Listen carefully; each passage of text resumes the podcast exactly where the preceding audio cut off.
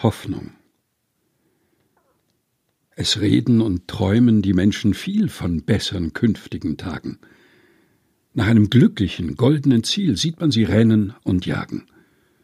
Die Welt wird alt und wird wieder jung.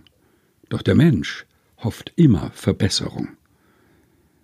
Die Hoffnung führt ihn ins Leben ein, sie umflattert den fröhlichen Knaben, den Jüngling begeistert ihr Zauberschein, Sie wird mit dem Greis nicht begraben. Denn beschließt er im Grabe den müden Lauf, noch am Grabe pflanzt er die Hoffnung auf. Es ist kein leerer schmeichelnder Wahn, erzeugt im Gehirne der Toren.